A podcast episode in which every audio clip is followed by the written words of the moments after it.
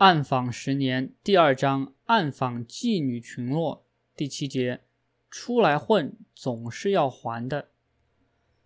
有一天早晨，我刚刚上班，热线部的接线员就告诉我说，那条街上发生了一起杀人案。那条街上在这座城市非常有名，它就是色情的代名词。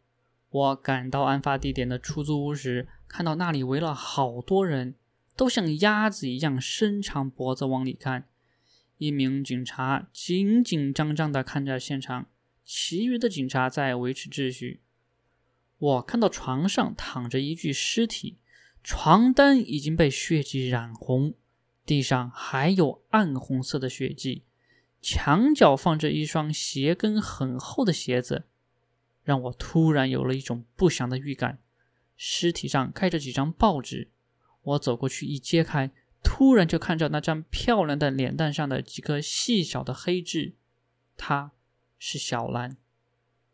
我心中一沉，一阵悲凉涌上心头，鼻子酸酸的，眼泪差点就要掉下来。就在前几天，小兰还在电话里气愤地说：“她想和男朋友结婚，可是男朋友总是不答应。”没想到再见到他时，已是阴阳两个。警察介绍说，小兰是被她的男朋友周辉杀害的。就在今天早晨，两人打架，周辉用菜刀将小兰杀死了。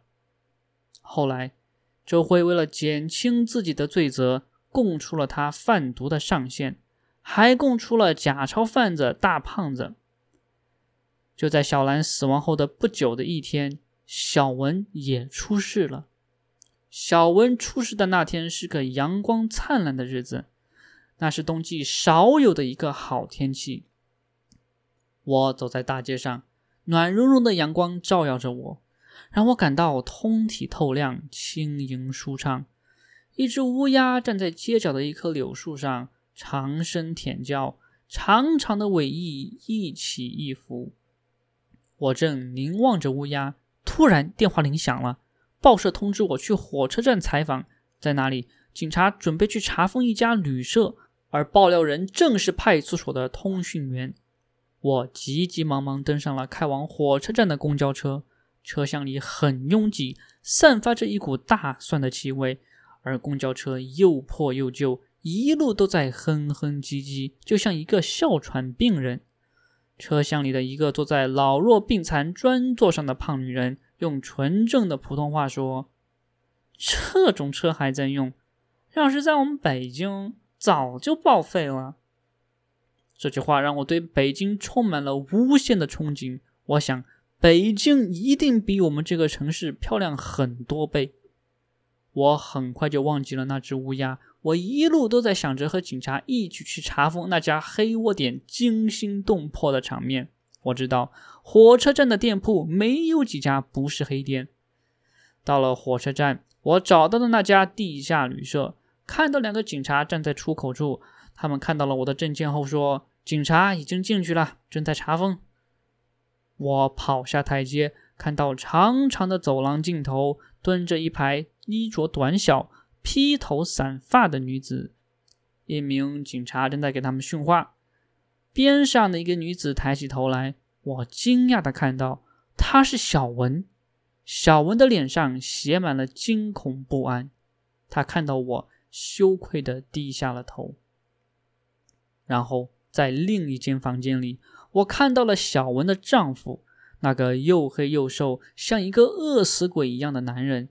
他和另外十多个男子蹲在地上，一言不发。他的脸上满是木然。他看到我，又冷漠地转过头去。他已经忘记了我。我突然想起了街角柳树上那只乌鸦。小时候，农村经常听老人说：“喜鹊报喜，乌鸦报忧，幸福。”当天下午，在车站派出所里。一名警察说出了案情：昨天夜晚，一个外地游客来到火车站，拖着拉杆箱，箱子里放着两万元钱。这名游客准备用一个月的时间浏览西北几座城市。那时候使用银行卡的人还比较少，就算有银行卡，在西北一些边远的小城市也无法找到自动提款机。这名热爱大自然的年轻驴友在火车站遇到了一名拉客女。拉客女号称她所服务的酒店提供一切优质服务，包括代订机票、车票、按摩、洗浴、棋牌、娱乐等等。年轻驴友信了。跟着拉客女来到了地下旅社，一走进地下旅社，看到那些散发着霉烂气味和脚臭气味的小房间，年轻女友就意识到上当了，要求出去，但是遭到拉客女的纠缠。接着，小温丈夫和几个穷凶极恶的男子出来了，故伎重演，年轻女友的两万元被抢光了，还遭到一顿毒打。年轻女友被他们赶出了地下旅社。很快就被淹没在来来往往的人群中。他们以为这次会像之前很多次一样平安无事，但是他们低估了年轻女友的分辨方向和识别路径的能力。年轻女友向警察反映了自己的遭遇。很快，车站的派出所警察出动了，查封了这间地下旅社。采访小文是我在这座北方城市所做的最后一次采访。在派出所那间滞留室里，小文向我说起了他自己这几个月的经历。他说自己啊，就像是做了一场噩梦，做什么都比做站街女好。小文说，如果能够重新选择生活，他会在老家的大凉山的寨子里。唱着山歌，和一群女孩子在山脚下的溪水中洗衣服。外面的世界有着太多的诱惑，外面的世界又有着太多的危机。